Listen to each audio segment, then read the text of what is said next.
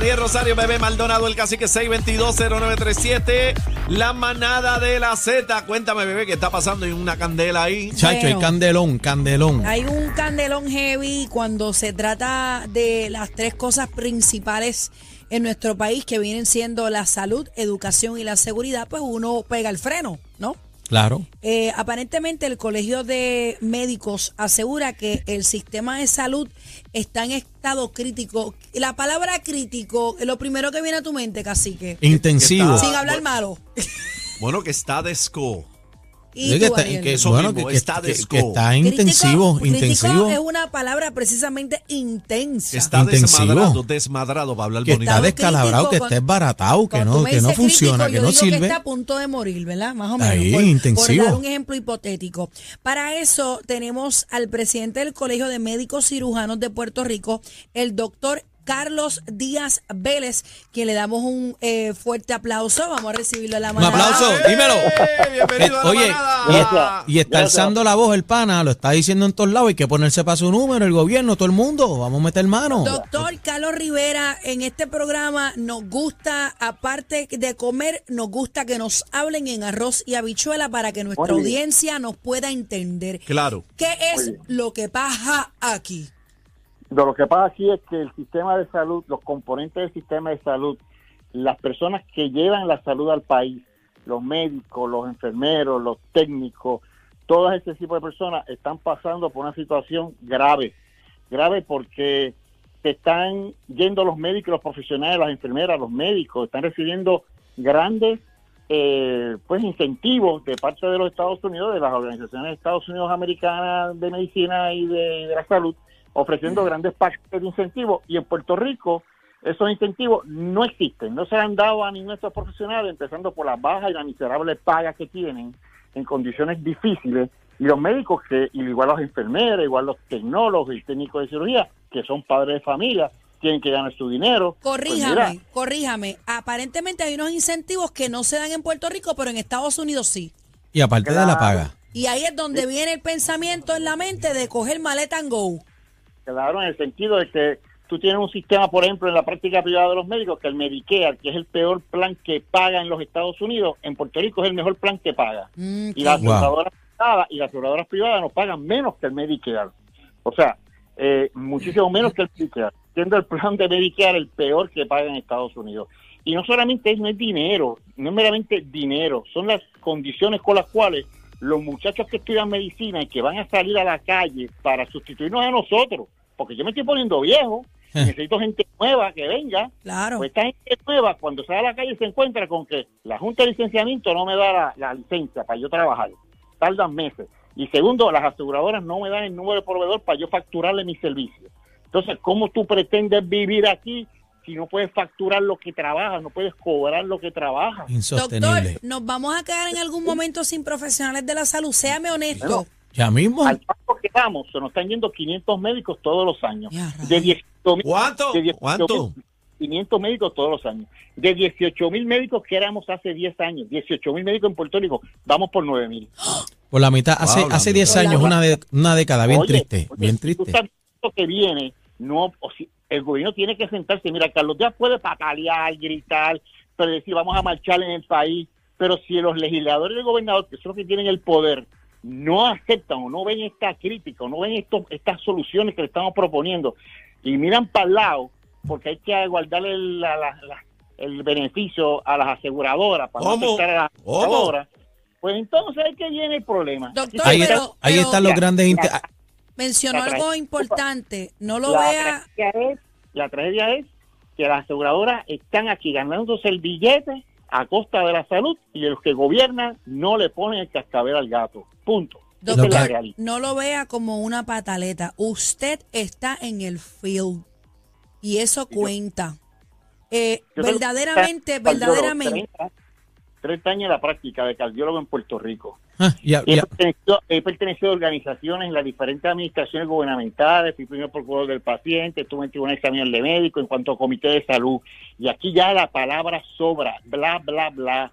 Aquí hay que ¿Cuál es el llamado, doctor? ¿Cuál es el llamado? Un declarar un estado de emergencia en la salud de este país traer todas las organizaciones, que el colegio sería el primero en dar el paso, traer las aseguradoras, imponerle el cascabel al gato de que las aseguradoras tienen que ceder una serie de cosas que están haciendo mal. Están mal tratando aquí a la clase médica, a los hospitales, a las Están haciendo mal, pero ¿qué cosas están haciendo mal, doctor? Bueno, Mira, ¿cómo es posible que un técnico se gane 8 dólares la hora, por favor? Para empezar. pero el salario se lo pagan las aseguradoras. No. Oye, tú, el salario, tú pagas y tú cobras por los servicios. Tu salario es lo que tú cobras. Tú ves un paciente y ellos tienen una, una tarifa de 30 pesos por este paciente, pues yo veo 20 pacientes y le factura el plan médico. Tú facturas el plan médico. Lo primero es que no te pagan cuando buscan la excusa para no pagarte a tiempo. Lo segundo es que te, entonces cae en una paga por mucho tiempo y después no te pagan. Lo otro es que no le dan el número de proveedor a los muchachos que están saliendo a trabajar en la calle, los residentes que están ahora dispuestos a quedarse en Puerto Rico, necesitan un número de proveedor para poder facturar su servicio a la aseguradora. La aseguradora dice, no, yo cerré mis redes, yo no te permito médicos nuevos. Tienen, ¿Cómo que tienen un monopolio, ti- tienen, tienen Entonces, todo agarrado por el mambo. Pues, tiene que decir, no, no, papito, no, no, no, ponte para tu número, aquí tú vas a darle el único proveedor a todos los médicos cuando salgan del país, aquí ponte para tu número. Si tú quieres trabajar en Puerto Rico, estos son mis requerimientos. Pero el gobierno no le pone cascabel ya está aseguradora. Yo no, yo no sé, yo siempre he criticado la parte, y esto ha sido en la mayoría de los gobernantes. Esperan a la marcha, esperan al desorden, esperan a los grafitis para atender el llamado simple de la salud de este país. Y, es- y eso es lo primordial. Aquí no Oye, hay todavía un aquí no hay todavía un departamento que funcione al 100%, ni salud, ni educación, ni la seguridad de este país, nada funciona al 100%. Hoy yo hicimos una presentación de 15 puntos, que son como un paquete de incentivos para que los médicos se queden y para que los médicos nuevos no se vayan. 15 puntos que son donde asignamos que cada, cada agencia ponga de su parte aquí en este momento de emergencia para que esos 15 puntos sea un paquete atractivo para que los muchachos no se vayan. Porque cuando a ti te mudan para Estados Unidos, te pagan la mudanza, te pagan el empleo, te pagan la familia, los seguros, la impericia. Doctor, Pues sin- sin hablarme-. Sin hablarme de sus números. Aproximadamente cuánto gana, por ejemplo, un profesional al año, Malta Sau, aproximadamente. Es para hacer una comparación aquí en Puerto Rico. Aquí en Puerto Rico te vamos a poner un, un- vamos a poner un cardiólogo, un ejemplo, un Ajá, cardiólogo. ajá. ¿Un Yo qué? puedo- Un yo puedo generar- yo puedo generar aquí tres- 400 mil dólares, un ejemplo, 400 mil dólares. Tú, tú ves mucho, si tú ves mucho, pero acuérdate que nosotros creamos empleos. Nosotros tenemos empleos que aquí, directo e indirecto, que crea el médico cuando se establece. No otro profesional hace Ok, eso. versus, Entonces, versus, versus- un sueldo en Estados Cuatro Unidos. veces, cuatro veces más en los Estados Unidos. ¿Cuánto? ¿Cuatro veces? Cuatro veces más. Señores, se las pelan que se las pelan. No, y, y el problema es que eh, la paga el pueblo de Puerto Rico, por ejemplo, los planes médicos con los famosos referidos. Doctor, eh, ¿usted, usted cree que, que pa- para, para hacerse una placa hace falta un referido? Para ir a un quiropráctico. Para ir al quiropráctico. Entonces, las citas, usted que es cardiólogo, El tiempo. eh, ¿para, mismo, para, para cuánto mismo. están sus citas? ¿Usted tiene Mira, cita ahora mismo disponible para darle a alguien? Claro, ahora mismo, pero yo lo que hago es el sistema mío siempre ha sido por hora. Yo tengo una lista de espera. Mis citas están para noviembre o diciembre. Pero, óyeme, pero... Doctor, pero ahí, ahí me da un tanto. No, no, Por- pero por- e- escúchame. No, pero es que somos humanos. Claro. Yo tengo que absorber todo lo que mis otros compañeros dejaron. Sí, ¿verdad? ese es el Entonces, problema. Yo cojo y tengo una lista de espera. Ah, que me quiere ver rápido. Pues eso lo pongo. Y tan pronto alguien me cancele, todos los tardes esa lista. Saben qué hacer? La lista PAP, llamamos a la persona, mira, mañana tengo un espacio, ven. Y así hemos estado funcionando para no dejar a nadie sin ver. Pero eso no lo hacen todos los médicos, ¿ves? Tengo que aceptarte la realidad. Lo hacemos responsablemente y me ha funcionado muy bien de esa manera y cumplo con la gente y las necesidades. Pero ahorita digo, una cita normalmente no es así. ¿Cuántos, quedan, ca- ¿Cuántos cardiólogos quedan ahora mismo aquí en Puerto Rico? Bueno, ahora en Puerto Rico hay 120 y pico, 130 y pico con los pediátricos. Antes eran 200 y pico. O la sea, mitad, la mitad de los Estamos perdiendo a los Pero- especialistas también. Doctor, todos. de los Doctor. 18, pero, oye, aquí como te digo, de los 18 mil médicos que éramos, ahora quedan 9 mil nada más. Doctor, ¿qué tiene Oye. que pasar para que el gobierno los escuche? Pues mira, este, declarar un estado de emergencia, aceptar la realidad, poner el cascabel a la aseguradora, todo, CIMED, el auxiliar de licenciamiento tiene que dar esa, esa, esa licencia, tenemos que hacer la vida más fácil a los médicos, esa carga que se le tiene a los médicos más fácil para que se queden. Pues son seres Esos humanos 15 también. presentamos, esos 15 puntos que presentamos, hacer unos incentivos contributivos para que por lo menos por tres años los médicos, esos médicos que salen no pagan contribuciones. Estamos incentivando a que se queden, porque lo que estamos compitiendo son con un elefante de los grandes beneficios que le ofrecen a los muchachos. O sea, tenemos que ser ingeniosos por tres años, dar los beneficios para garantizar que se Asegurarlos. Exacto, que porque si no, si no tengo eh, salario, pues doy beneficio y por lo Pero- menos. pero es eh, que. Una cosa como- suma con la otra es que también. es como uno dice, mira, a veces muchos opinan de la boca para afuera, ¿verdad? Con la boca es un mamey, pero ellos, o sea, eh, un profesional que se haya graduado aquí, ¿para qué va a trabajar aquí si allá le ofrecen Dos cuatro millones, dos veces millones de lo que pesos? se va a No, y- ganar y- aquí? y la fa- el problema de las Sin facturaciones. coger hoyo de camino para el trabajo. El, pro- el problema de la facturación con la situación con los planes médicos para pagar también, que, que ahora ellos ponen, dicen es tanto y eso es lo que te vamos a pagar y punto y se acabó. Qué horrible. U- u- Mira, Medicare es el que peor paga en Estados Unidos. Si yo cobro aquí un Medicare de 70 dólares una visita, por ejemplo, 70 dólares, eso es lo peor que paga en Estados Unidos, pero se paga en Puerto Rico. Medicare. ¿Cuánto me pagan las otras aseguradoras privadas? 30 pesos, por lo mismo. 30, 20 pesos, cuando Medicare paga 70. Por eso es que los grandes intereses han, se han comprado las compañías de seguro en Puerto Rico. Porque aquí, para algo es para ganar dinero. Tienen a la clase médica como, como si fuese esclavizada Estrangular.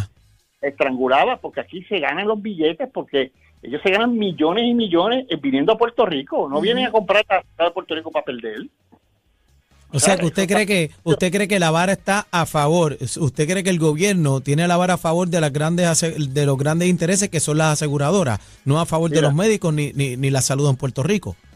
Lo importante aquí, y te lo aseguro, aquí hay grandes intereses que se apoderan, se apoderan de, de hasta los funcionarios, se apoderan de las campañas políticas y aportan, y con los famosos esos PAC que vienen de Estados Unidos, ahí van a dar oportunidad para que esta gente se aproveche y le pague las campañas políticas a los políticos y los proyectos de ley no corran. Eso es así, eso trágicamente es así. Doctor, me gustó la parte que le dijo a los profesionales que están entrando ahora, les llamó muchachos.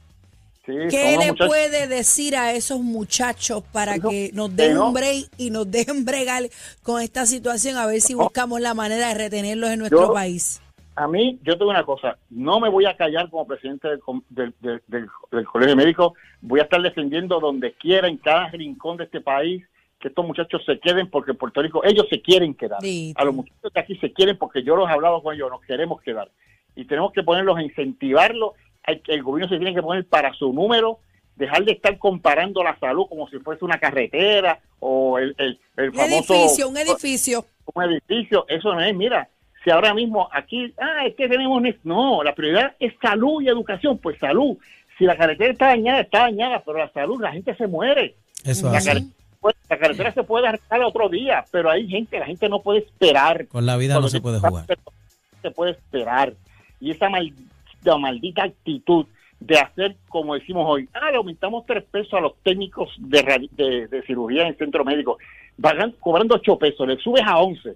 Mira, en cualquier fast food están dándole un bono de 500 y pagándole a 15 horas. En 15 dólares las tiendas de membresía. En las comienzan tiendas en grandes 15. comienzan en 15 Paga- para adelante. Qué brutal es eso, ¿verdad? Escuchar eso, Ay, triste. Oye, al tipo que asiste al médico en una emergencia, en una cirugía de emergencia, que está la vida del paciente en juego, y tú le pagas menos que al que vea con pizza y hamburgues en un restaurante.